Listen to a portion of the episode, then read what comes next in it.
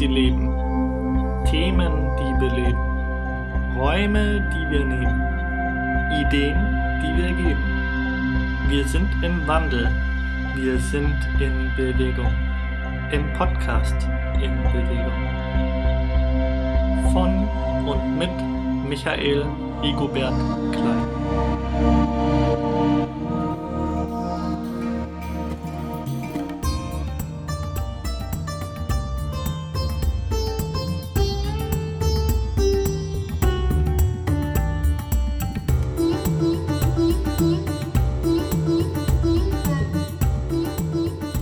Herzlich willkommen zur zwölften Podcast-Episode.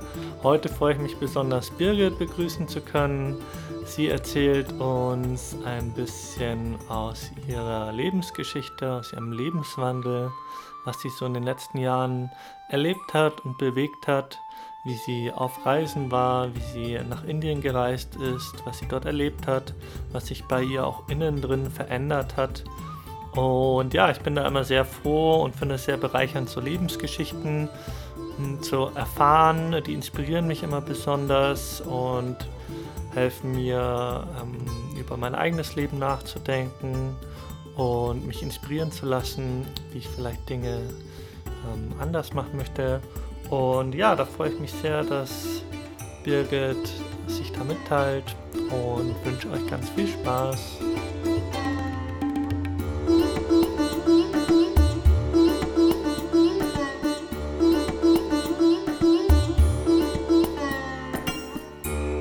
Hi Birgit, schön, dass du heute im Podcast dabei bist, im Interview. Schön, dass du da bist.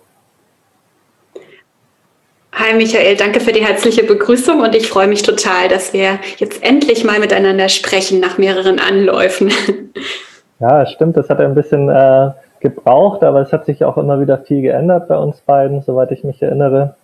Wo bist du denn jetzt gerade im Moment? Jetzt gerade bin ich im Schwarzwald, am Rande des Schwarzwalds äh, zwischen Offenburg und Freiburg in meinem Elternhaus. Da habe ich ähm, jetzt übergesiedelt, da bin ich übergesiedelt Mitte Oktober letzten Jahres und ja, fühle mich eigentlich ganz gut jetzt gerade. Hm, das klingt sehr schön. Ich war vorletztes Jahr auch im Schwarzwald mit dem Auto unterwegs und habe da ein paar Tage in einem Waldstück verbracht und da hatte ich Glück, dass gerade Herbst war und ich habe so viele unterschiedliche Pilze entdeckt in diesem Wald. Äh, diese ganze Pilzvielfalt habe ich noch nie woanders so gesehen. Das hat mich richtig überrascht und inspiriert. Also das war richtig toll. Bist du denn dann auch viel wandern im Schwarzwald und da in der Natur unterwegs? Ja, schon. Also ich, ich wohne ja jetzt auf dem Dorf wieder und äh, da bin ich halt in fünf Minuten im Wald. Und das gehört eigentlich so zu meiner täglichen Routine, dass ich nachmittags, so meistens nach dem Mittagessen, mal eine Runde drehe. Mhm. Und manchmal auch mit meinem Papa, dass wir so ein bisschen länger noch unterwegs sind zusammen. Jetzt gerade auch äh, in der Zeit, wo wir halt viel gezwungen sind, auch viel zu Hause zu sein, ist das halt eine sehr gute Abwechslung, ne? so in die Natur einzutauchen, das sogenannte Waldbaden. Mhm. Bevor das so ein gängiger Begriff wurde, war das ja ähm, seit Jahrtausenden, sage ich mal, schon immer die Zuflucht, Zufluchtsquelle oder der Zufluchtsort der Menschen, die Kraftquelle, die man so aufsuchen kann. Hm, macht ihr das dann auch ähm, hardcore barfuß oder bei den Temperaturen? Ist ein bisschen frisch. Nee. Ja, so krass sind wir, glaube ich, nicht drauf. Also tatsächlich überlege ich gerade, mir Barfußschuhe anzuschaffen. Mhm. Und ich wollte auch meinen hunderttausendsten Anlauf mit Joggen mal beginnen, sobald es wieder wärmer wird. Und da tatsächlich gleich mit Barfußjoggen einsteigen. Deswegen mhm. liegt deine Frage gar nicht ganz fern. Aber ich glaube, mein Vater ist da jetzt noch nicht so äh, offen. Mhm. Ah, schön. Ähm, das äh, ist richtig toll. Ich habe letzten Sommer sehr viel Zeit in der Natur verbracht und es war wieder eine sehr bereichernde Erfahrung zu merken, okay, was denn Bäume und Grün um mich herum mit mir und meiner Seele macht und wie es mich in den Ausgleich bringt. Ich habe da mal irgendwo in einem Buch, ich weiß leider nicht mehr von wem, äh, gelesen, dass die Natur ist ganz und der Mensch ist Chaos, so ein Stück weit. Und der in der Natur ist es heil und ganz und da können wir auch wieder mehr ganz werden und heil und, und in die Balance kommen und dem kann ich aus eigener Erfahrung nur zustimmen. Natur ist Heilung. Hm. Ja, das empfinde ich auch so, weil, weil, also gerade wenn man lange in Berlin gelebt hat, wo ich ja vorher war, mhm. äh, das ist schon, also das ist schon ein großer Kontrast. Ne? Also einfach die Luftqualität an sich schon im Dorf ist schon mhm. ganz, ganz anders. Ich habe immer, jetzt merke ich es schon wieder nicht mehr, wenn man eine Weile hier ist, merkt man es ja nicht mehr. Aber ich weiß noch, als ich hierher gezogen bin und ich stieg aus dem Umzugswagen, dachte ich so, oh, hier riecht es schon wieder nach, nach Blumen und nach Heu. Und es ja. kann ja eigentlich gar nicht sein im Oktober, ne, dass es nach Blumen und Heu riecht. Aber man riecht einfach die Wiesen, man riecht ja das, das den Spirit of Nature, ne, sag ich mal, der ist einfach da. Und in Berlin ist ja die, also wo ich gewohnt habe, in Mitte, die Verschmutzung recht hoch. Mhm. Und dadurch, ähm, ja, man gewöhnt sich an alles. Ne? Der Mensch ist ein Gewohnheitstier und wir haben ja das Glück, dass unser Körper sich auch an vieles anpasst. Nur dann ist es halt umso schöner, wenn man dann wieder wo ankommt, wo es einfach reiner ist. Ne? Wir sind hier nicht Luftkurort, aber sowas ähnliches. Und das merkt man schon. Und das ist einfach alleine, das ist schon toll. Und wenn ich dann in den Wald gehe, ist es natürlich nochmal ein, ein, äh, eine Steigerung des Ganzen. Mhm. Dieses Eintauchen, dieses, wie so reinigend wirkt das irgendwie. Ne? Ich habe immer das Gefühl, die, meine Aura wird gereinigt oder meine, ja, einfach meine, mein ganzes Sein, das dann einfach wieder mehr bei sich, wenn man im Wald war. Ja, du, du hast gerne vorhin gemeint, du bist nach Berlin gezogen. Hast du denn vorher im Schwarzwald äh, gewohnt oder ähm, also war Berlin deine erste große Stadt sozusagen? Nee, so war es nicht. Also ich ähm, bin mit 19 aus meinem Heimatdorf weggezogen nach Freiburg für meine Ausbildung. Mhm. Habe da eine dreijährige Ausbildung gemacht zur Buchhändlerin im Verlag und danach bin ich dann nach Spanien für ein halbes Jahr und danach zum Studium nach Leipzig. Mhm. Also es hat sich immer so ein bisschen mehr gesteigert, ne? von Freiburg äh, über Spanien dann nach Leipzig in die noch größere Stadt und von Leipzig dann nach Berlin. Und da bin ich dann erstmal hängen geblieben, wie so viele. Hm, okay, was, was hat dich denn nach Berlin verschlagen? Was war so der Auslöser, der Grund? War es eine eine Idee von einem Lebenskonzept äh, oder beruflich oder gewisse Wünsche und Träume, die du da hattest? Das war eigentlich ganz spannend. Das war auf jeden Fall nur beruflich, weil Berlin, das kannte ich schon ein bisschen von Besuchen. Und das war mir immer viel zu groß, viel zu laut, viel zu dreckig. Das war überhaupt gar nicht meins. Aber ich habe dann, als ich in Leipzig war und gerade dabei war, oder ich hatte, glaube ich, schon meine Prüfungen gemacht mhm. und war schon, war schon dabei. Ähm, ich wollte eigentlich nach Spanien nochmal gehen und es da versuchen, weil das war so mein Traumland, wo ich unbedingt wohnen wollte. Und dann habe ich aber auf einer Feier jemanden getroffen, eine Frau, die bei eBay gearbeitet hatte. Mhm. Und die ähm, meinte, Mensch, ähm, also ich, die, die hatte mein Seminar gegeben, deswegen kannte ich die. Die meinte, Mensch, na, was machst du und äh, suchst vielleicht einen Job? Und sag ich, na ja, irgendwie eigentlich, ja, könnte ich mir schon vorstellen. Ja, ich kenne da jemanden, ich kenne da so zwei Jungs, die haben gerade eine Agentur gegründet mhm. in Leipzig und Berlin und ich stell dich gleich mal vor, die sind auch hier irgendwo. Und so ging das dann so seinen Gang, ohne dass ich groß irgendwas äh, tun musste, beziehungsweise ich wusste gar nicht, wie mir geschah. Mhm. Hat sich dann gleich so ein äh, Gespräch entwickelt und dann haben wir einen Termin gemacht. Wir hatten ein Vorstellungsgespräch in einem Café, weil es noch keine Büroräume gab. Und äh, dann haben die gesagt, na ja, wir brauchen jemand für Leipzig, wir brauchen aber auch jemand für Berlin, für eBay. Mhm. Und dann, ja, habe ich gesagt, äh, Leipzig will ich nicht bleiben, das war mir klar, aber warum nicht ähm, bei so einer großen namhaften Firma mal reinschnuppern und mal schauen, wie ich da so reinpasse. Und da bin ich dann vier Jahre gewesen. Hm. Hättest du denn im Nachblick, Rückgang, Rückblick sozusagen, dir gewünscht, da nochmal mehr drüber nachzudenken, als in diesen Fluss zu gehen? Oder war das für dich für diese Zeit genau das Richtige, da einfach mitzugehen, was gerade so auf dich zukommt oder so in dein Leben reingespielt wird? Das war genau richtig. Und ähm, das, das Lustige war, was ich jetzt gerade nicht erzählt habe, ist, dass ich trotzdem nach Spanien gegangen bin. Ah. Denn ähm, in mir sagte irgendwas, du kannst jetzt nicht diese Chance verstreichen lassen. Was ist, wenn du in Spanien was viel, viel Tolleres findest? Mhm. Und äh, dann habe ich mit meinen zukünftigen Chefs ausgehandelt, dass ich doch erstmal noch nach Spanien, also es war, glaube ich, so, dass wir noch nicht vereinbart hatten, dass ich da arbeite. Wir hatten halt ein erstes Gespräch und dann habe ich gesagt, dass ich nach Spanien gehe. Und ähm, ja, und dann war es aber so, dass ich in Spanien war und das alles überhaupt nicht so geklappt hat, wie ich mir das erhofft hatte. Und mhm. dann habe ich so fast panisch von so einem Münztelefon angerufen in Leipzig und habe gesagt, ah, ist der Job noch da? Mhm. Und dann haben die gesagt, ja, wann kannst du vorbeikommen? und so bin ich dann am Ende doch da gelandet. Ne? Was hast du dir dann auch? Also es war aber gut, es war gut, dass ich das gemacht habe. Ne? Es war gut, dass ich, dass ich trotzdem, also dass ich mich dann eben nicht mein Leben lang äh, fragen musste, was wäre denn gewesen, wäre hm. ich doch nach Spanien gegangen. Ich habe es einfach trotzdem gemacht und habe dann gemerkt, okay, Thema erledigt. Das war nur eine, ein Hirngespinst vielleicht. Was hast du ich äh, ich nehme ich nehm mal das, ja. Was hast du dir dann aus Spanien erhofft in Spanien?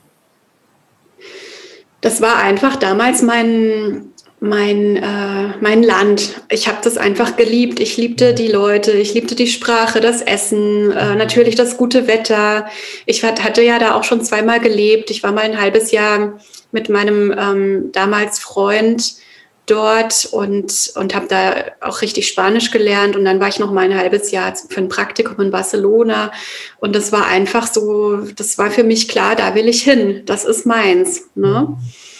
Und äh, ja, aber dann beruflich war es dann doch nicht so einfach. Und ich finde halt immer im Leben, es gibt halt immer so viele Möglichkeiten. Das ist so ein bisschen in meinem Leben so ein Segen und ein Fluch. Ich habe meistens wahnsinnig viele Möglichkeiten und kann und habe dann so die Qual der Wahl und muss mich irgendwie entscheiden und das das ist immer so was was mir echt zu schaffen macht, auch jetzt gerade wieder. Also es ist es begleitet mich mein Leben lang und es wird wahrscheinlich auch nie aufhören. Habe ich so die Befürchtung. Ja, da sitzen wir alle im gleichen Boot, würde ich mal sagen.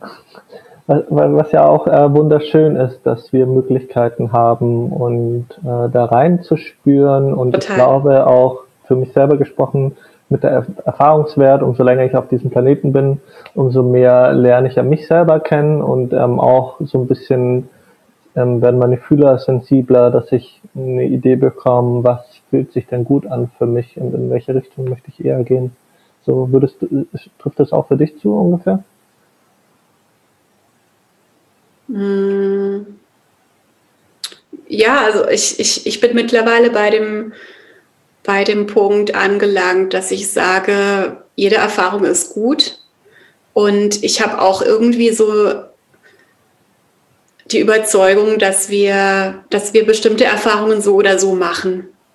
Also das ist es manchmal, manchmal ist es gar nicht so wichtig, ob wir uns für das eine oder für das andere entscheiden, Aha. weil die Erfahrungen, die wir mit dem, mit in der, also mit der Option machen, am Ende uns wieder da ankommen lassen, wo wir sowieso hin sollen.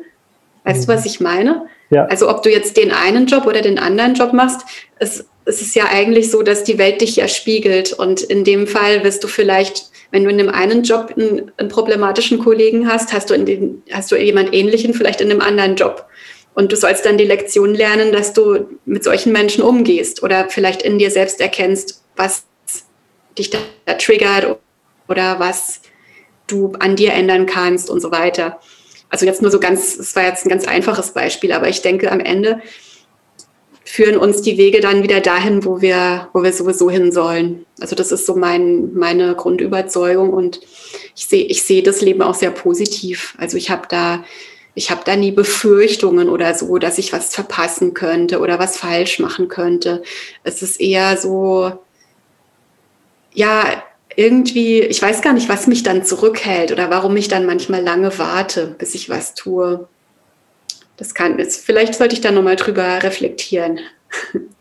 Wie, ähm, wie, wie, meinst du, dass du länger wartest, bis du etwas tust? Wie, wie meinst du das? Also manchmal habe ich ähm, schon ganz klar ähm, eine Idee, wo ich hin möchte. Mhm. Aber ich hänge mich dann an den, an den Möglichkeiten auf oder ich hänge mich auch an den, also ich mache mir, also ich bin dann sehr kopflastig. Ich bin generell sehr kopflastig, leider immer noch mhm. zu sehr und, und denke zu viel nach. Also denke zu viel Eventualitäten und wenn dies passiert, wäre dann das und, hm, und so, statt einfach mehr auf mein Herz zu hören und, und dann dem zu folgen und darauf zu vertrauen, dass die Dinge sich dann schon arrangieren. Mhm. Und deswegen warte ich manchmal zu lange. Also, oder nicht zu lange, aber ich warte erst mal. Und bin dann aber, ich habe so eine innere Stimme ganz oft, die das dann kritisiert, die dann sagt, Aha. ja, jetzt mach doch mal und wieso, wieso hast du noch nicht und so. Ja, das sind so, so zwei Seiten, die sich da ein bisschen äh, in die Quere kommen, manchmal. Hm, da habe ich mit meiner Freundin erst vor kurzem ähm, öfters drüber geredet äh, und ähm, auch Eckart Tolle spricht da drüber. Äh, der eine oder andere kennt es vielleicht. Ähm, und da kommt mir auch ganz klar irgendwie rein so dieses Tun und der innere Antreiber und ähm, ich fühle mich gut, wenn ich Dinge erledige, mache, produktiv bin und dann halt dieser andere Aspekt, dieses äh, Sein ähm, und ich bin schon genug, so wie ich bin. Ich muss nicht noch extra tun. Ähm, ich bin auch so schon als Men Mensch wertvoll, wenn ich einfach nur bin, sozusagen. Da fehlt nichts, da muss nichts hinzugefügt werden und das nimmt also für mich gesprochen auch so diese Spannung und diese ähm, Anstrengung ein bisschen raus und dann kann ich mehr ins Zulassen gehen und in die Erfahrung reinfließen, als wie diese zu wollen oder dran zu ziehen oder dann wieder mit, mit ähm, der Spannung zu arbeiten. Verstehst du, was ich meine ungefähr? Ja, total. Ähm, ich, ich finde es für mich manchmal schwierig, diese Balance zu finden zwischen dieser Absichtslosigkeit, ne, dass ich einfach Dinge erstmal tue und jetzt gar nicht ein Ziel verfolge vielleicht oder zumindest nicht dran anhafte an dem Ziel. Hm. Und, und dann aber doch irgendwie, also ich, wenn man gar kein, gar kein Ziel hat und gar keinen Willen, ist es ja auch wieder nicht so doll, finde ich. Also dann würde man ja gar nie was erreichen. Mhm.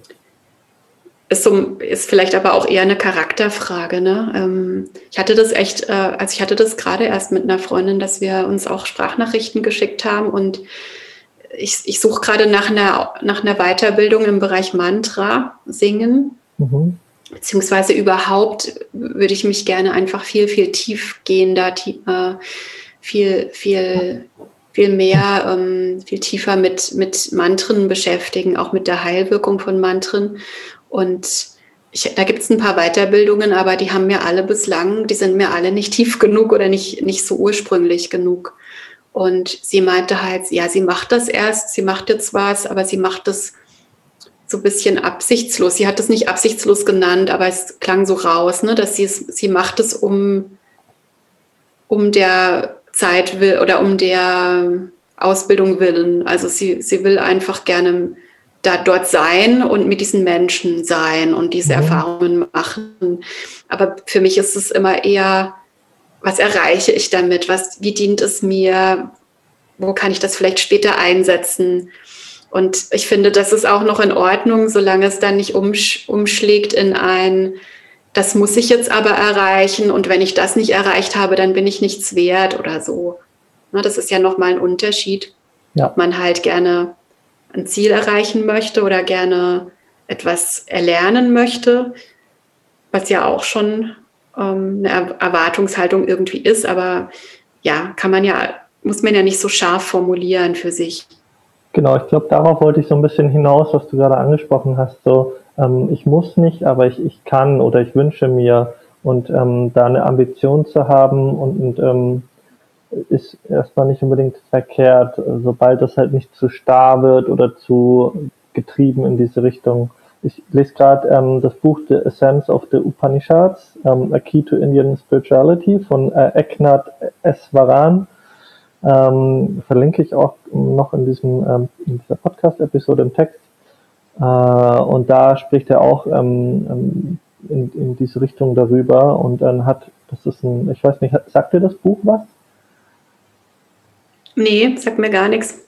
Also der ähm, Mensch ist, ähm, ist glaube ich, er lebt schon nicht mehr aber er hat die Upanishaden ähm, nicht nur übersetzt, sondern auch, ähm, wie sagt man, ähm, übertragen in den, ins westliche Mindset so ein bisschen und ähm, mit ähm, anschaulichen Darstellungen und Beschreibungen ähm, diese spirituellen, dieses spirituelle alte Buch sozusagen verständlich gemacht für den westlichen Menschen. Und äh, das finde ich gerade sehr spannend. Das hilft mir da gerade auch ein bisschen mehr, diesen Unterschied zwischen ich muss, ich mache was, ich bin und ähm, da die Balance zu finden, was mhm. ja schon anscheinend ein uraltes Thema ist, ja, was die Menschheit schon sehr lange beschäftigt. Ich weiß jetzt gar nicht, wie alt die Upanishaden sind, aber das ist ja eines der älteren indischen Büchern. Ähm, deswegen, dass diese Thematik, über die wir gerade sprechen, ähm, gibt es nicht erst seit gestern. So. Nee, das, das ist ja aber auch das Spannende an diesen, an diesen uralten Themen oder auch an den Yoga-Schriften und so weiter, dass, dass das ja diese Kernfragen der Existenz, der menschlichen Existenz sind und ja auch Yogis und, und Siddhas und, und äh, Meister haben schon die Antworten darauf gefunden. Zumindest haben sie die, die Methoden, also die Antworten kann man natürlich nur finden, wenn man selbst die erkennt in mhm. sich. Also man kann natürlich drüber lesen, aber das ist nicht das Gleiche. Mhm. Aber die haben uns ja die ganzen Methoden geliefert.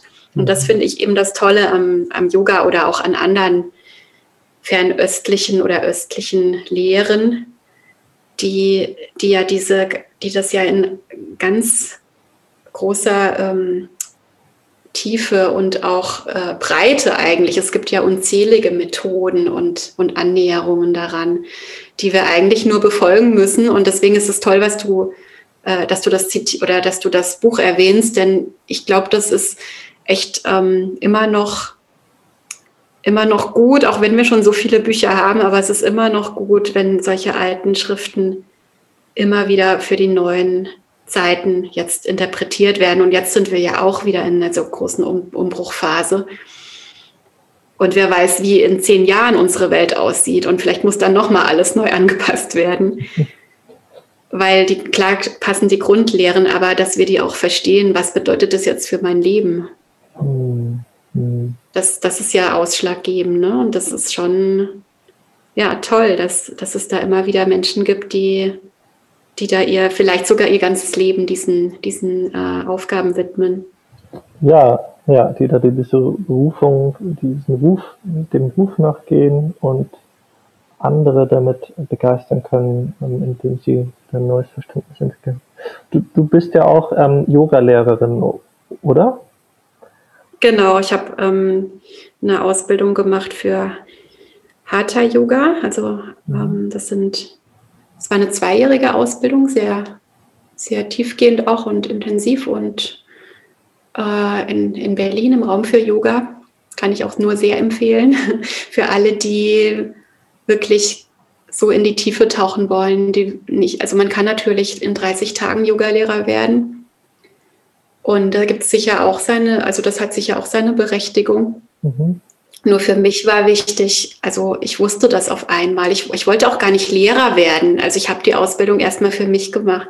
Für mich war wichtig, was ist eigentlich dieses Yoga? Was ist denn Sanskrit? Ähm, was bedeutet, es ist ja so die älteste Sprache. Was, was hat es damit auf sich? Wie, wie funktioniert das mit dem Meditieren? Wie, wie singen, wie, wieso singen wir diese Mantren? Und na, also was, was sind da für Texte, für Lehren dahinter? Und das, das haben wir alles halt behandelt. Und gleichzeitig, wenn man halt eine Ausbildung macht, die länger dauert, dann begleitet das ja auch das eigene Leben mit. Mhm. Und da passiert dann natürlich, oder ja, ich sag mal natürlich, also für mich ist es natürlich, dass dann Dinge passieren, dass, dass das Leben sich wandelt, dass man seine Ansichten hinterfragt und wenn man dann selber an sich arbeitet, meistens das Außen sich auch verändert. Mhm.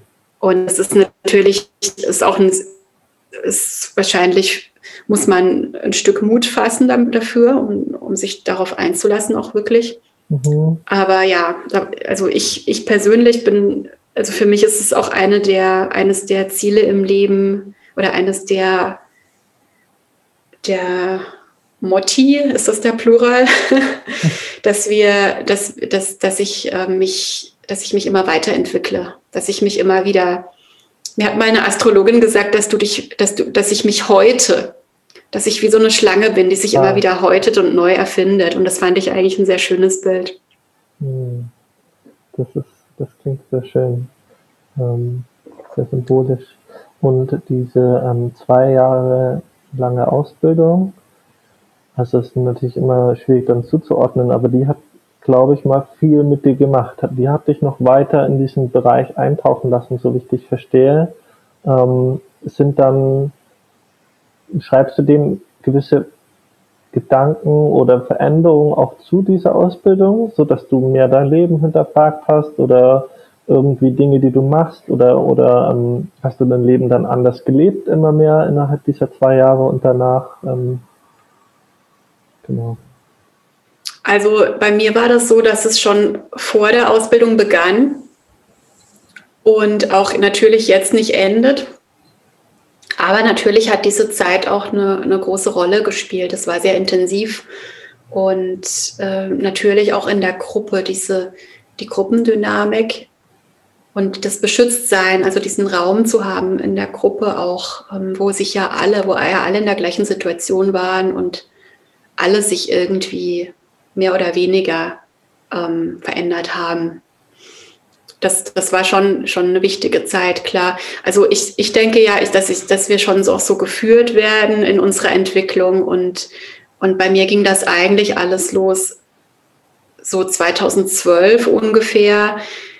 Da habe ich, da war ich einfach nicht mehr glücklich mit meinem Job. Also ich bin dann, wenn wir jetzt wieder anknüpfen an meinen Werdegang, an den beruflichen, ich war ja dann bei eBay und ähm, da haben sich dann so ein paar Sachen intern geändert und dann bin ich in die Agentur gewechselt, die mich ja eigentlich vermittelt hatte an, an das Unternehmen und dann in der Agentur. Das hat aber irgendwie auch nicht gepasst für mich. Das war einfach nicht meins.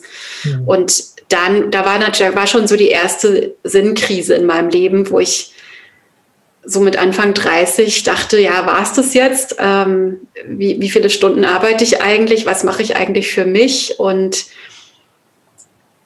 ist das überhaupt der Job für mich? Und wenn, wenn nein, also das wusste ich eigentlich schon, nein, aber was ist dann der Job für mich? Oder was, was ist, was, was kann, was erfüllt eigentlich mein Leben? Was füllt mein Leben aus? Und mhm. wer bin ich? Und so weiter. Dann kommen ja die ganzen Fragen. Und da habe ich dann so eine Beratung gemacht, das hieß Biografieberatung in Berlin. Mhm.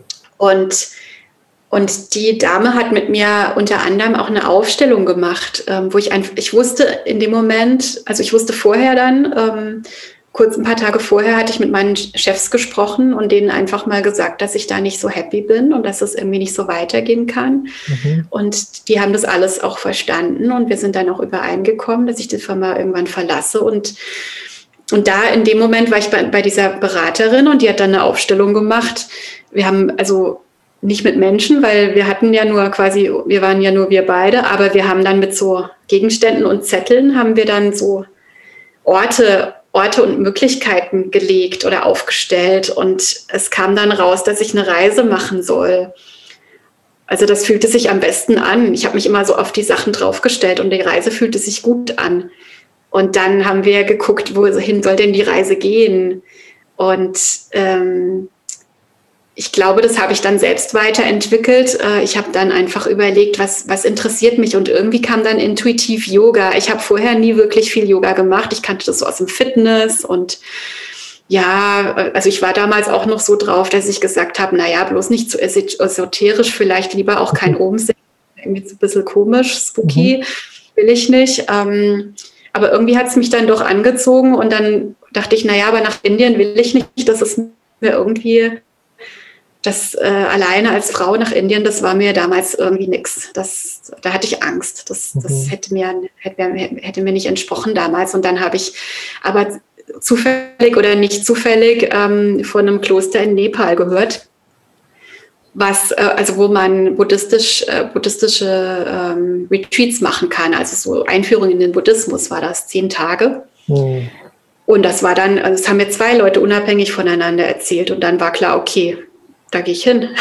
Mhm. und so ging das dann los. Ne? Dann war ich da auf Reisen, da war ich noch in Südostasien, dann kam ich zurück, dann habe ich eine Gesangsausbildung noch angeschlossen, weil dann hatte ich ja eh keinen Job. Dann dachte ich, kann ich auch mal machen, worauf ich wirklich Lust habe. Ja.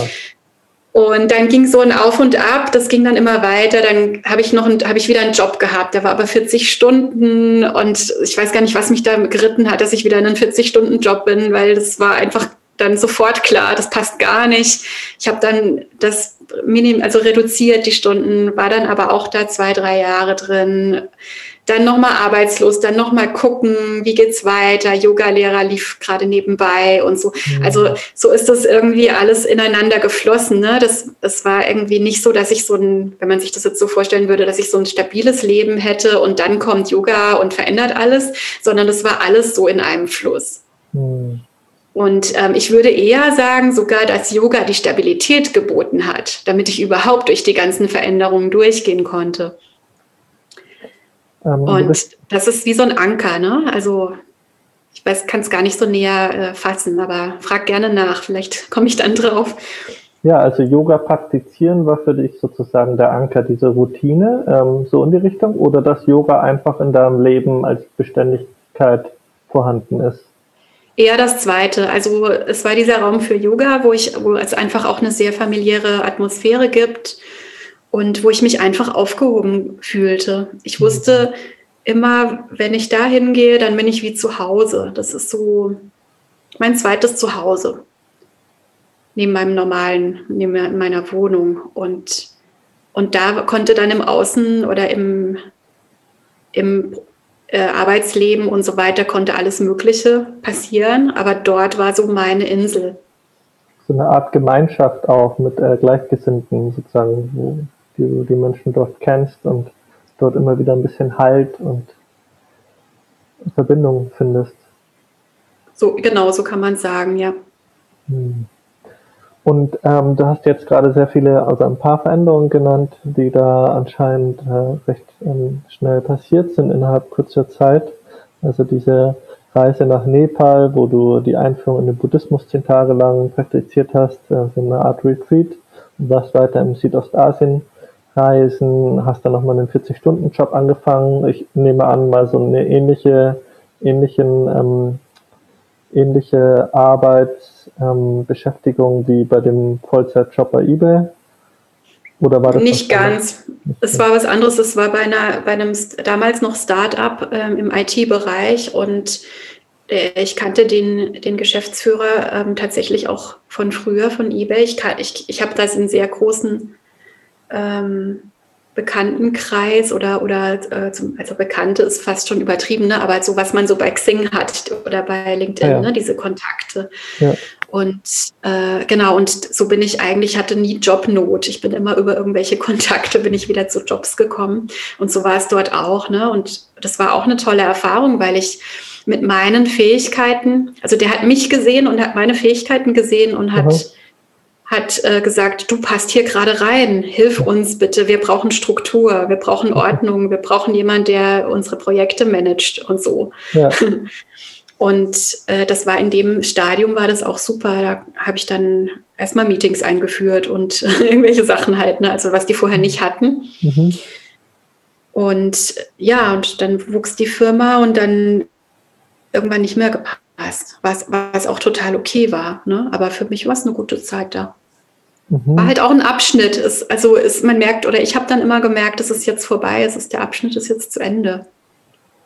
Und, und bist du in diesen zweiten, in diese zweite ähm, oder letzte Festanstellung, bist du da auch wieder mehr so ein bisschen reingerutscht, würdest du sagen? Oder war das dann auch so eine bewusste Entscheidung, okay, da, dafür entscheide ich mich nochmal und probiere das nochmal aus, diese Anstellung, diesen 40-Stunden-Job? Das, das war nicht die letzte, also es ging ja dann noch weiter. Äh, also meine, meine letzte Anstellung ähm, war bei einer Firma für, also einer kleinen Firma für nachhaltige Wasserfilterlösungen, mhm. also Wasseraufbereitung würde ich es eher nennen, ähm, wo das Wasser, also Trinkwasser gefiltert wird, kann man auch zu Hause eben verwenden oder auch wird's auch, es wird auch in Großküchen und so weiter eingesetzt und äh, wird gefiltert und energetisiert.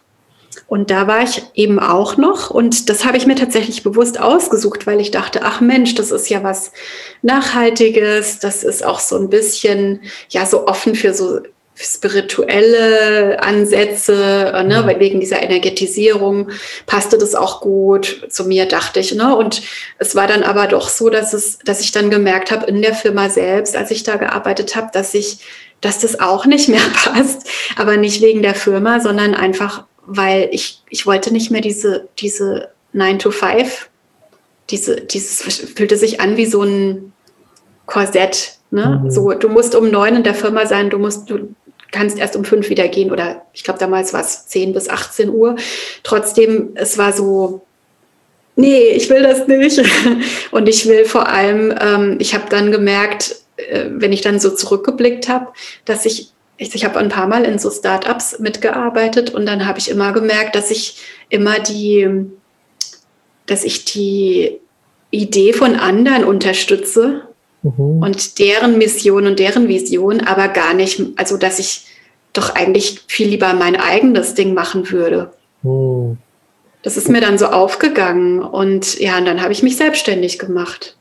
Ja, und da war dann vielleicht diese Festanstellung wirklich so der Zwischen Zwischenschritt für diese Erkenntnis und Realisierung, die ja. du gebraucht hast oder ja, um, um da jetzt hinzukommen in diese Richtung. Total.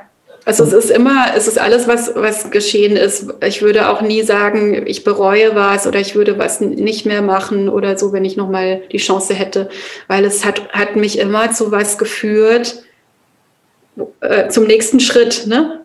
Also der nächste Schritt zu mir selbst oder zu dem, was dann folgte, das ist erst daraus entstanden. Und du hast gemeint, das war alles so im Fluss und hat sich stimmig angefühlt, was erstmal richtig schön anhört. Äh, das habe ich auch schon in der Art und Weise erlebt. Ähm, meine Frage an dich, äh, in, diesem Fluss, äh, in diesen Veränderungen, beruflich und privat, hast du bist du, wie hast du da diese Entscheidung getroffen, damit du dich in diesem Fluss bist oder bleibst, ähm, bewusst oder unbewusst? War das eine Entscheidung aus dem Bauch heraus oder hast du ähm, das auf dich wirken lassen und ähm, Zeit verstreichen lassen? Hast du, hast du da so, eine, so einen Ansatz, sag ich mal, oder wie, wie bist du mit diesen Entscheidungen umgegangen? Das kommt, das kommt wirklich oft, also das, das war unterschiedlich. Das kommt drauf an, worüber wir sprechen, also mhm. über welchen, über welche Phase oder so, weil es gab natürlich auch schwierige Zeiten. Also ich hatte auch mal gesundheitlich äh, zu tun und so. Mhm. Also es, es war jetzt nicht immer, das, wie ich es jetzt beschrieben habe, klingt es vielleicht erstmal alles easy und so, aber das sind ja Häutungs- und, und Veränderungsprozesse, die sind halt nicht immer nur ähm, Pillepalle und, und alles schön. Ähm, dennoch, es gab, es gab so Sachen wie das mit dem Gesang, ähm, da wusste ich einfach, das will ich jetzt machen. Oder ich wusste zum Beispiel, das mit dem Yoga, dass ich die Ausbildung machen will, das wusste ich auf einmal. Das hatte ich, mhm. hätte, also hättest du mich drei Wochen vorher gefragt, hätte ich gesagt, hä, piept's bei dir? Ich bin noch nicht Yogalehrer oder ich werde doch nicht Yogalehrerin. Und auf einmal, ein paar Wochen später, war ganz klar, ich fange die Ausbildung an. Mhm. Also ein paar Sachen sind so ganz intuitiv gekommen mhm. und ein paar Sachen erst durch so schmerzhafte äh, Prozesse. Aber ich glaube, was, was, was immer hilft, ist in sich reinhören. Also was, was, was ich auch mache, ist halt sowas ähm, wie Introspektion. Also so, dass ich mich halt hinsetze, das kann man auch Journaling oder Tagebuchschreiben nennen oder wie auch immer, oder, oder Morgenseiten schreiben, ne, gibt es ja auch. Mhm. Also alles, alles, was man so tun kann, um mal sein Innerstes seinem Innersten so ein bisschen Ausdruck zu verleihen, dass, dass es nicht immer so versandet im Alltag, sich einfach hinsetzen und mal aufschreiben oder einfach mal den Stift laufen lassen. Was geht eigentlich gerade in mir vor? Was sind gerade für Gedanken? Und bin ich eigentlich zufrieden mit meinem Leben mhm. gerade? Ist es gerade okay, so wie ich, wie ich lebe? Oder stimmt, stimmt irgendwas nicht? Und wenn ja, was? Und was möchte ich gerne anders haben? Das, das ist, glaube ich, immer, das, das Mittel wirkt immer. Wenn du jetzt, also ich habe so ein bisschen rausgehört, dass du vielleicht für die Zuhörer rausfinden möchtest, so eine Art Patentrezept oder sowas. Äh, ich glaube, sowas hilft immer. Einfach und dann aber auch den Mut haben, ne? den Mut haben, sich einzugestehen, wenn was nicht stimmt. Das ist, glaube ich, die größte Hürde für uns alle.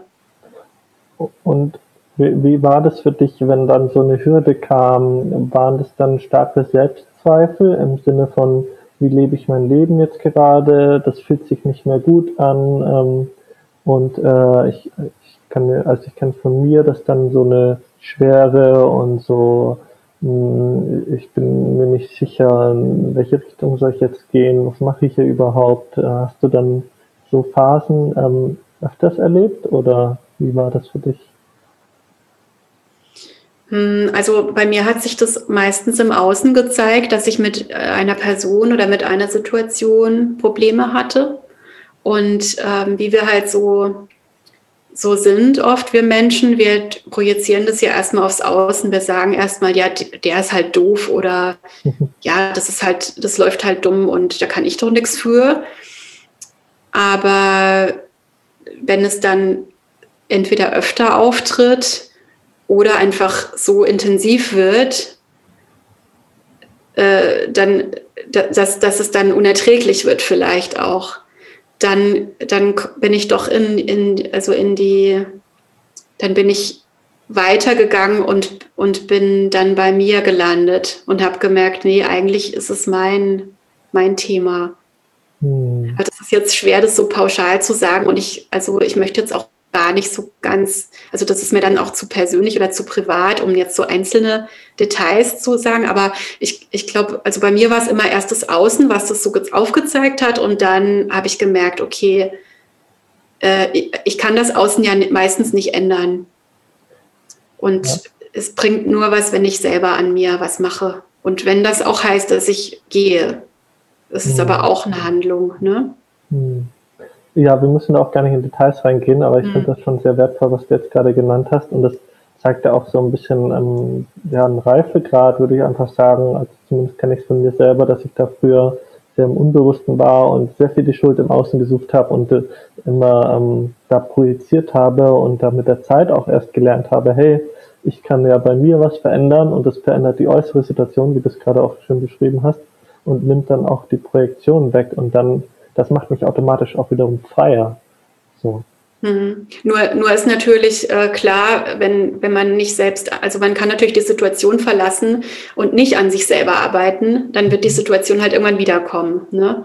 Ja. Aber das sind auch einfach Lektionen, die wir lernen und äh, das ist auch nichts Schlimmes daran, finde ich jetzt, wenn wir es halt einmal skippen und einfach mal sagen, nö, jetzt kein Bock, ich hab, will mich damit jetzt nicht befassen.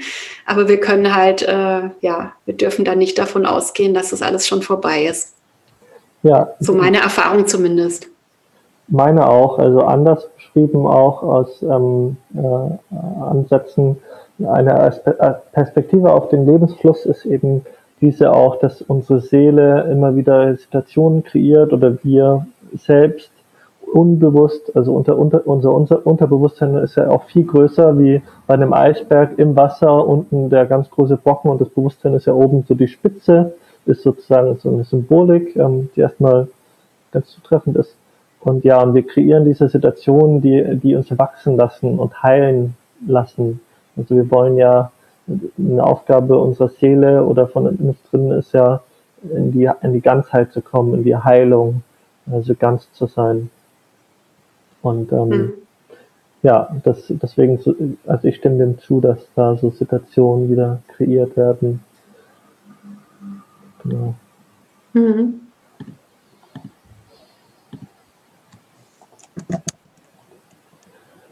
Ja, und du warst ja dann diese vier Jahre in Berlin. Also ist das dann das, was du jetzt in zuletzt beschrieben hast, innerhalb dieser vier Jahre in Berlin passiert? Also oder oder du warst ja, oder ähm, vielleicht wechsle ich das gerade, du warst vier Jahre bei dieser Anstellung bei eBay und danach sind diese Sachen passiert, die du gerade beschrieben hast. Genau, und irgendwas hat mich immer wieder nach Berlin zurückgebracht. Mhm irgend, irgend, irgendwie, ich dachte immer, was soll ich hier? Also ich weiß gar nicht, warum ich überhaupt in Berlin gelandet bin. Also klar, durch diesen Job und so.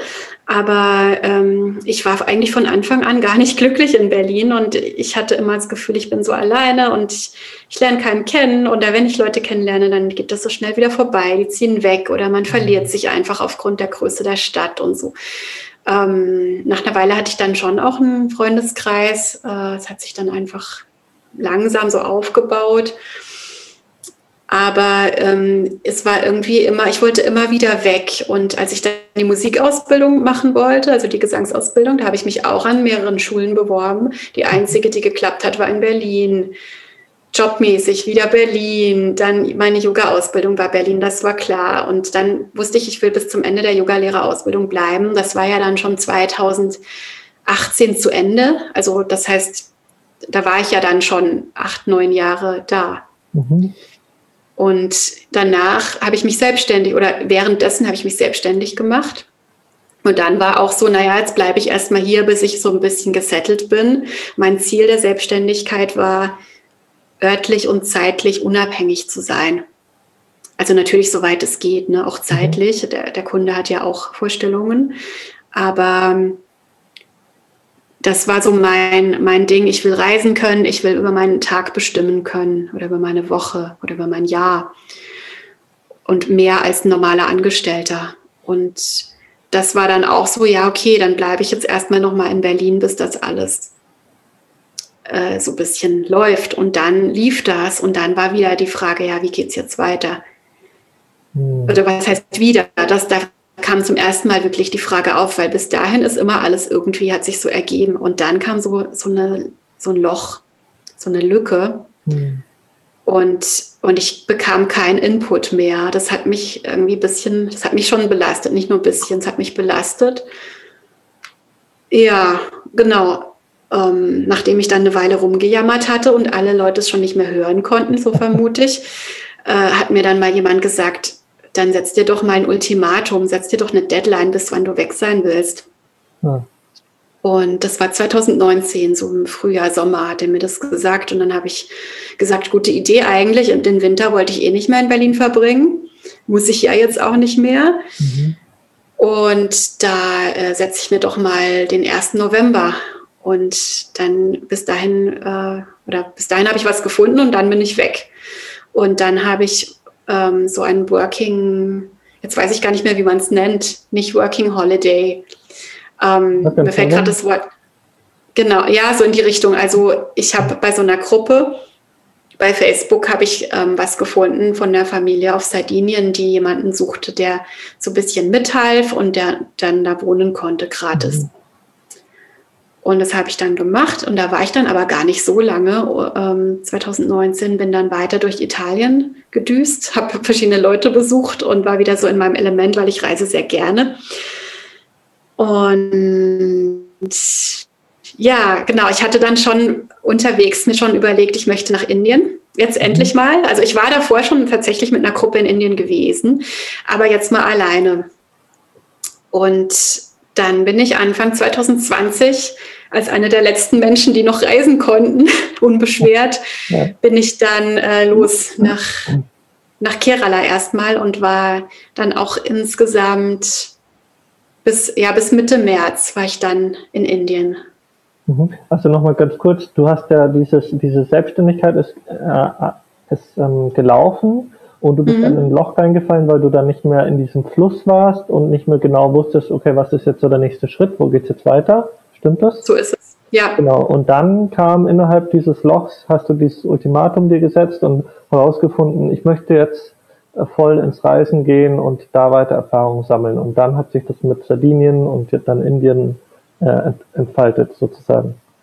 Genau, danke für die Zusammenfassung nochmal. Okay, und dann, dann ähm, was, was äh, hat, hat sich da für dich gezeigt, als du in, in Sardinien warst? Wie hat sich dein Leben anders angefühlt? Oder hast du was anders gemacht oder andere Ideen bekommen von dir selbst und, und wie du sein möchtest? Und auch, auch danach in Indien? Hast du dazu ein paar Gedanken? Mm, also ich hatte mir ehrlich gesagt mehr erhofft. Ich dachte, wenn ich da erstmal unterwegs bin, dann kommen schon die, die ganzen, äh, in, die ganzen Inspirationen und dann weiß ich auf einmal, was ich will und so. Und so war es halt dann doch nicht. Mhm. Aber was, was mir sehr gut getan hat, war einfach das, das Reisen durch Italien. Also da hat sich auch eins nach dem anderen dann ergeben.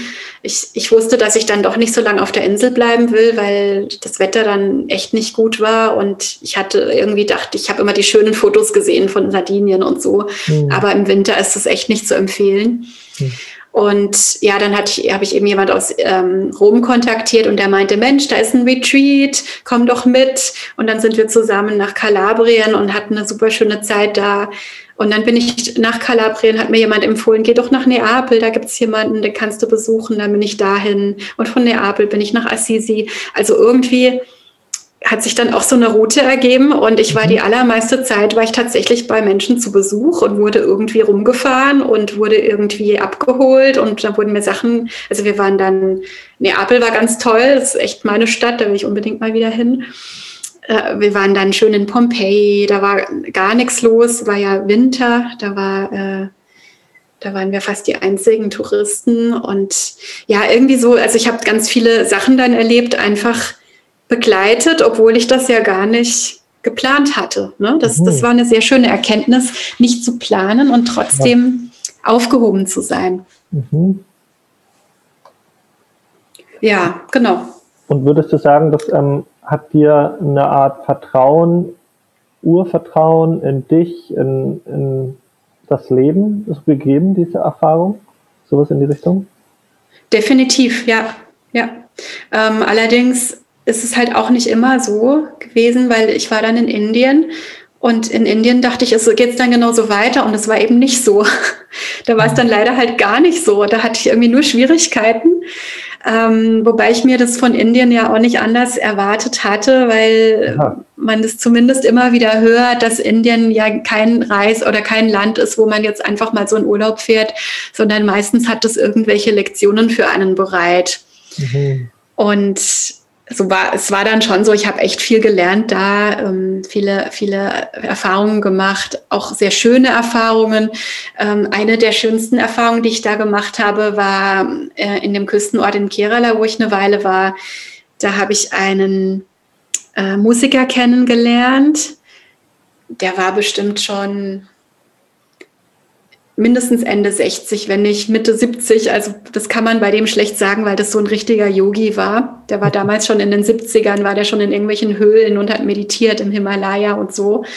Und, äh, und der hatte eine Gitarre und der spielte eigentlich auch eher so mittelgut, aber der hatte so eine, so eine Hingabe. Ne? Der hat immer Mantren gespielt und dann saßen wir immer am Strand und haben Mantren gesungen. Und ich hatte mhm. ein Harmonium mir dann gekauft und dann haben wir zusammen musiziert und das war so schön, einfach dieses Improvisieren und dieses ganz im Moment sein mit der Musik.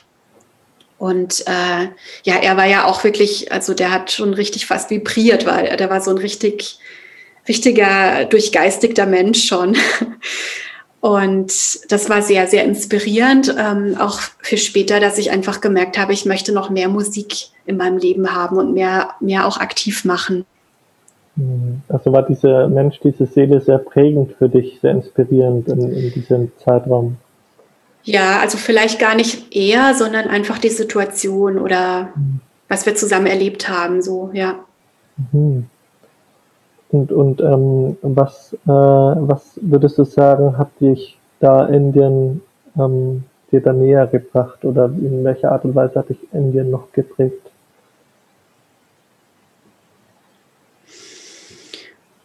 Es gab, es gab viele Situationen, wo, wo es nicht einfach war für mich auch, wo ich mich halt so durchkämpfen musste.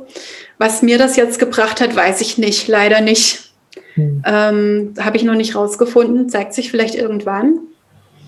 Ähm, vielleicht auch, dass ich doch immer, immer aufgehoben war, dass es immer wieder glimpflich ausging oder ne, dass eigentlich in dem Sinne nichts passiert ist. Ich bin auch gesund geblieben. Ich hatte nicht einmal irgendwas. Und der, am Ende war es natürlich dann auch eine spezielle Herausforderung. Ich war dann am Ende in einem Ashram im Himalaya, mhm. eigentlich sehr beschützt, auf so, eigentlich in, einem, in einer Art Dorf, oder das war nicht mal ein Dorf, das war einfach so eine Dorfstraße mit ein paar Häusern und dem Ashram. Und dann fing das aber an mit Corona dort. Also es, in, es war schon ein Thema gewesen, in, also dass es in Europa ist und Indien war davon noch komplett verschont geblieben.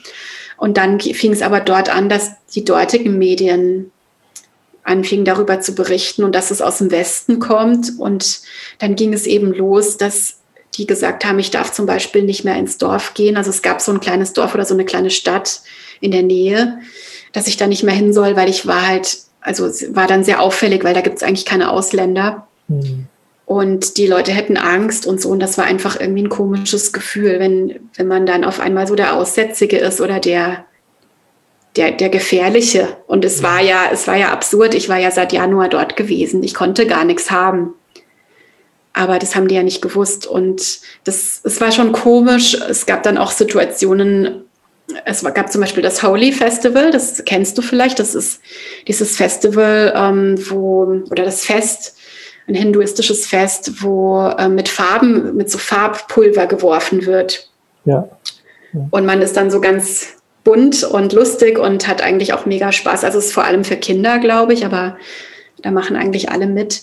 Und ich hatte mich total gefreut. Ich dachte, ah, dann gehe ich da raus und mache da mit und so. Und dann haben die gesagt, nee, nee, du darfst nicht raus. Da die ganzen Männer betrinken sich und das ist gefährlich für dich als Frau. Und oh. ne, das waren alles so Sachen, die kamen dann so zusammen und ich habe mich irgendwie so mega begrenzt gefühlt auf einmal und so mega eingesperrt, obwohl die mir ja nur helfen wollten, die wollten mich ja nur beschützen, aber es war irgendwie ein komisches Gefühl. Und dann natürlich diese Unsicherheit. Man wusste ja noch gar nicht, was ist jetzt in der Welt los? Was ist dieses Virus? Was bedeutet das jetzt? Mein Flug wurde gecancelt. Das habe ich auch nur zufällig rausgefunden. Wie, äh, dann hatte ich einen anderen Flug. Ich hatte aber bis zuletzt wirklich Angst, dass der abgesagt wird. Du wusstest mhm. es einfach nicht. Ne? Mhm. Und das war dann so, so ein, ja, nicht so ein schönes Ende meiner Reise. Und äh, gleichzeitig war ich total froh, wieder in Deutschland zu sein, zum allerersten Mal in meinem Leben, glaube ich, als ich zurückkam und dachte, yes. ja, ähm, weil ich dann doch gemerkt habe, also ich kann so mutig sein, wie ich will. Also viele sagen mir das, ich habe das gar nicht so präsent für mich, dass ich so mutig bin, aber viele schreiben mir diese Eigenschaft zu. Aber dann in so einem wildfremden Land zu sitzen, was schon sehr anders ist von der Kultur und so, und dann wirklich zu denken, man sitzt hier vielleicht fest in so einer Krise, mhm. das war irgendwie nicht mehr lustig. Ne? Und da habe ich dann auch meine Grenzen einfach gemerkt. Also vielleicht war die Reise dafür auch da, dass sie mir gezeigt hat, ja, du, du kannst, äh, du kannst nicht immer machen, was du willst. Ab und zu gibt es halt auch mal Einschränkungen oder so. Vielleicht hat es mich auch vorbereitet auf die Zeit in, in Deutschland dann. Also als ich zurück war, gab es ja auch viele Einschränkungen mhm. bis heute. Mhm. Und äh, das Interessante ist, wenn ich das noch kurz ausführen darf, ähm, was mir gerade ja. so einfällt, als, als Selbstständige ähm, hat mich ja jetzt 2020 überhaupt nicht erschüttert, weil ich äh, nach wie vor Aufträge hatte mhm. und das alles super lief. Und ja, ähm, ich, irgendwie auch durch das Reisen und durch die Erfahrungen in Indien hat, hab ich, hat mich nichts mehr so richtig beeindruckt oder hatte ich, war ich nicht so in dieser Angst, die, die ja so allgemein immer wieder durchschimmert jetzt in mhm. unserer Zeit. Mhm. Und dafür bin ich dann wieder rundherum dankbar. Ne? Also wenn ich jetzt so erzähle, fällt mir dann vielleicht auf oder ein, dass das vielleicht auch was Gutes hatte, ne? diese schwierigen Momente auf der Reise. Mhm ich höre das raus, so, dass du mit deinen eigenen Ängsten oder und vielleicht auch mit den Ängsten anderer die ähm, bewusster wahrnimmst und vielleicht anders umgehst als vor der Reise. Vielleicht. Würdest du dem zustimmen? Mm. Kannst du das, kannst du das irgendwo festmachen? Ich komme da jetzt gerade nicht so richtig rein, was du also, meinst. Also diese Angst mit dem ähm, Virus und auch das die Menschen, die Angst dann vor dir hatten, obwohl sie ja keine Angst haben müssten und auch diese Einschränkungen, die du erlebt hast und dass dein Flug vielleicht gecancelt wird und du da in der Ungewissheit bist und nicht einmal die aktuellen Informationen hast, das sind ja auch Ängste von dir selbst und von den anderen Menschen dort, mit denen du ausgesetzt warst äh, letztendlich. Mhm. Und das hatte ich, würde ich jetzt mal vermuten, äh, weiter wachsen lassen, dass du mit diesen Ängsten umgehst und starkes, ähm, stärker wirst, ist immer, also ich würde gerne ein anderes Wort verwenden, aber mir fällt gerade kein anderes ein, aber dass du da stärker geworden bist oder oder ähm, resilienter meinst resilienter, du oder sowas? Genau, resilienter ist ein gutes Begriff, ein guter Begriff. Genau, das meine ich. Ja, kann schon sein, dass das beiträgt, klar. Hm. Also ich, ich denke halt ähm, generell ist der, also der spirituelle Weg, also ich, ich meditiere ja auch sehr viel. Mhm. Der Yoga-Weg ähm, ist auf jeden Fall hilfreich für sowas, weil ja, weil, weil, weil du auf dem Weg ja entdeckst, was äh, dass, es, dass es in der Welt eigentlich keine Sicherheit gibt. Mhm. Und wo die Sicherheit halt liegt, ist in dir drin. Und, und in, also jetzt nach, je nachdem, wie man es, ähm, also wie man das nennt, ob, ob man es jetzt Gott nennt oder die Quelle oder ne, ähm, dass dort ja die wahre Sicherheit liegt. Mhm. Und, und wenn wir uns darauf konzentrieren, dann sind wir eigentlich beschützt und dann kann in dem Sinne nichts Schlimmes passieren. Es kann im Außen immer was Schlimmes passieren, aber es berührt uns weniger. Und das ist diese Resilienz, das stimmt, ja. Ja. Und klar, ähm, wir, wir lernen das durchs Meditieren und durch die Lehren, durch die Bücher, die wir lesen. Aber klar, wir lernen auch durch Erfahrung, durch, durch Erfahrung im Außen. Und ja, was dich nicht umbringt, das macht dich stärker, das stimmt, ja. Kann ich bestätigen. Die Erfahrung letztendlich ist es. Ne? Ja. Ja, ich finde, das hast du sehr, sehr schön auf den Punkt gebracht und ähm, als Außenstehender sehe ich da auch diesen Wert, ähm, diese Sicherheit, die in uns drin, in uns selbst drin liegt. Diese Erfahrung kann ich auch so von außen sehen in deiner Reise und dem, wie du, was du jetzt beschrieben hast, was so die letzten Jahre bei dir passiert ist. Ähm, ich habe auch diesen Satz aufgeschrieben, nicht zu planen und trotzdem sich aufgehoben, aufgehoben zu fühlen ähm, am Anfang in deiner Reise in Italien, Sardinien und, und was da so gekommen ist. Und ähm, ja, ich, ich kann dem sehr zustimmen. Ich finde, das, das, das ist etwas, was so ein Anker im Leben ausmacht, wenn wir mal diese Erfahrung integriert haben, gefunden haben, in uns selbst reinzublicken und da diese, diese Sicherheit, dieses Urvertrauen anzuzapfen. Mhm. Urvertrauen ist auch ein schönes Wort, genau. Mhm.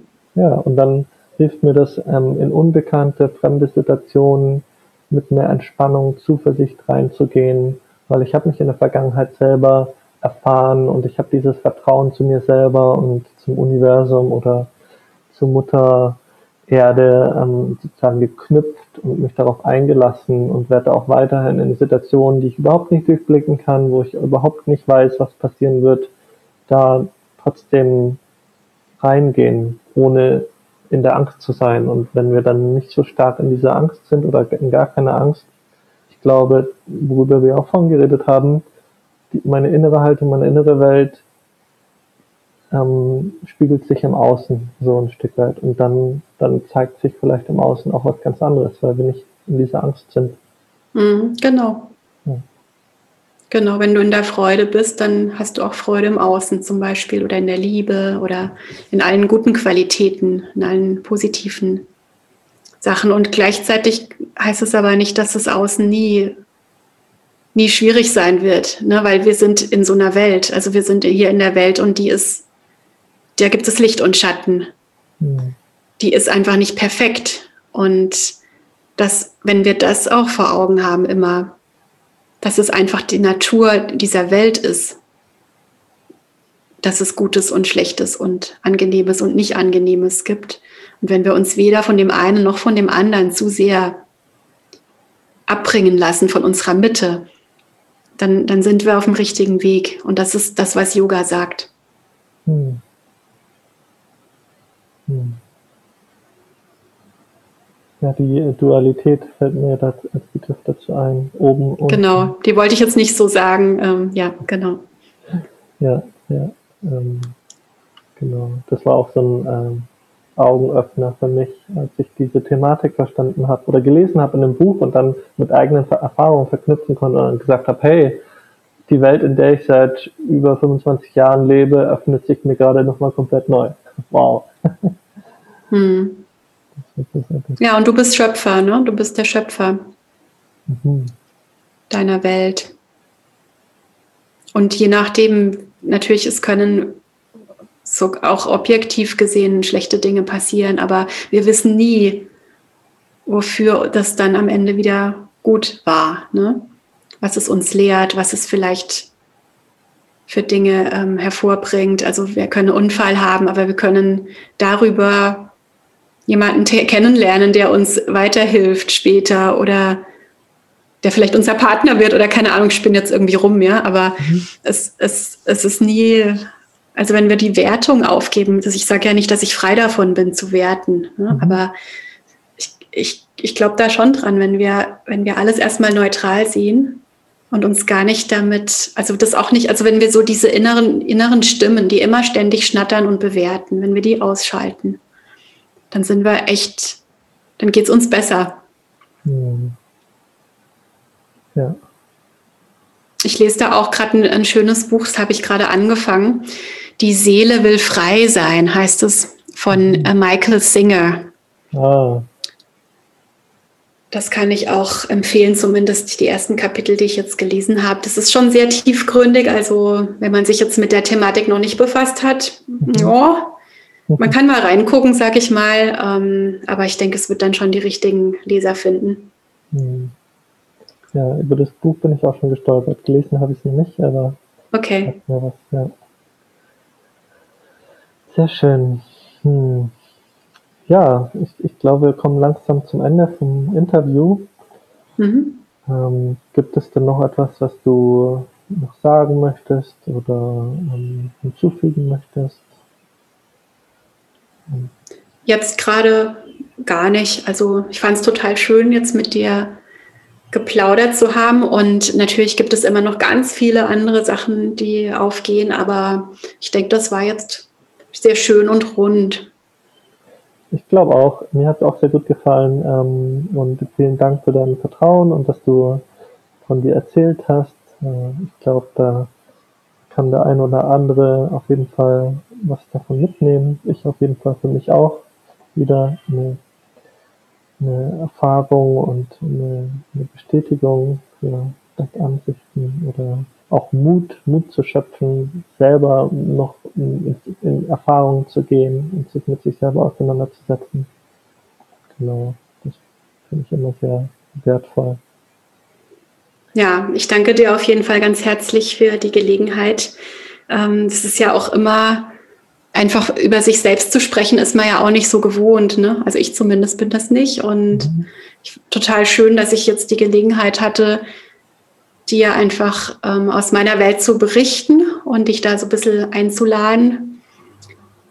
Weil ich, ich denke, auch für mich wird es oder ist es immer sehr ähm, aufschlussreich, ne, wenn man nun mal einfach das thematisiert, was man so erlebt hat und was man so selber glaubt und fühlt, ist auch immer ein, ein Schritt, mhm. der, der, äh, in der eigenen Entwicklung, der einen voranbringt. Mhm. Auf jeden Fall. Ja, da freue ich mich, diesen Raum geöffnet zu haben. Und ähm, ja, bin da sehr dankbar und fand es sehr schön auf jeden Fall. Und ähm, genau, falls Menschen dich kontaktieren wollen, ähm, kann ich ja nochmal gucken, ähm, können sie mir vielleicht schreiben oder, oder wenn du einen Kontakt hast, setze ich den unten rein. Genau, mhm. und die Bücher, die ich genannt habe oder über die wir geredet haben, die werde ich auch noch verlinken. Super. Okay. Ja, ich habe gar nicht erwähnt, dass ich, dass ich ja ähm, momentan oder seit, seit zweieinhalb Jahren als Texterin arbeite. Mhm. Also ähm, ich äh, texte, ich lektoriere und ich übersetze. Und äh, das, das äh, Thema Yoga ist gut momentan so ein bisschen. Also ich habe nur momentan nur einen privaten Schüler.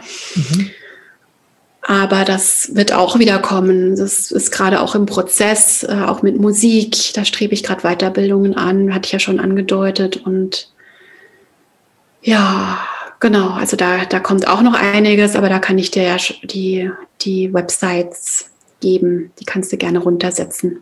Auf jeden Fall, sehr gerne. Und ähm, Menschen, die ähm, Online-Yoga machen möchten, also machst du es gerade online, diese Privat-Yoga-Unterricht oder auch Online-Klassen oder das entwickelt sich gerade noch, wie ich das verstanden habe. Ja, also ich, ich habe jetzt ähm, momentan nicht so die Ambitionen, so Gruppenkurse zu machen. Das mhm. ist auch nicht so meins, habe ich gemerkt, online. Mhm. Und äh, ich, was ich jetzt eben mache, ist einzeln. Ne? Ich, momentan habe ich einen einzelnen Schüler, der auch gerne alleine, also der ist Anfänger und der wollte einfach Entspannung, der hat so ganz spezielle Anliegen mhm. auch und äh, mit dem mache ich dann Einzelstunden einmal pro Woche. Mhm. Das, das gerne. Also wer da Interesse hat, darf sich, darf sich gerne melden, ja. Okay, und wenn Menschen ähm, sich als Texterin engagieren wollen, da bist du auch gerade aktiv und äh, nimmst Aufträge an, oder? Genau, also ich, ich habe jetzt ähm, einen festen Auftrag, der, der so meine, Grundbedürfnisse deckt monatlich, sag ich mal. Und ähm, so Einzelunternehmer oder kleine Unternehmen gerne, können, dürfen sich gerne melden. Mhm. Ähm, wenn sie Website-Texte brauchen, wenn sie jemanden brauchen, der mal was gegenliest. Manche brauchen auch, haben auch irgendwelche Marketing-Texte oder ja, gibt gibt ja ganz verschiedene, je nachdem, gibt auch Blogbeiträge, die, die sie vielleicht selber schreiben, aber wo man vielleicht nochmal strukturieren muss. Sowas mache ich, mache ich sehr, sehr gerne, ja. Also ja. gerade für, für, für, für Menschen, die so, also gerade Einzelunternehmer liegen mir am Herzen, weil die oft ja auch so brennen für ihr, für ihr Ding, ne? Die, ja. die haben so eine Idee, eine Vision und, und setzen die oben. Und das finde ich halt selber auch sehr, sehr toll und inspirierend und, und unterstütze das sehr gerne. Hm, das klingt sehr schön. Ich bin ja auch schon in den Genuss deiner Dienstleistung gekommen. Stimmt, habe ich ganz vergessen. Ja, Texterin und kann ich da auch auf jeden Fall wärmstens empfehlen. Also ich habe da eine sehr gute Erinnerung daran und äh, war sehr zufrieden mit deiner Arbeit. Du bist da sehr wortgewandt und äh, weißt, die Sprache einzusetzen, die deutsche. Und ähm, ja, das war, war sehr gut. Danke für die Blumen. ja, super. So, nachdem wir uns jetzt beweihräuchert haben, ja. oder du mich. ja, genau. dann, dann, wünsche ich dir noch einen schönen Tag und ähm, alles Gute bis dahin. Ja? Danke dir auch und allen Zuhörern auch eine, einen wunderbaren Tag oder Morgen oder Abend oder Nacht. Eine gute Nacht. bis bald. Bis bald. Tschüss. Tschüss.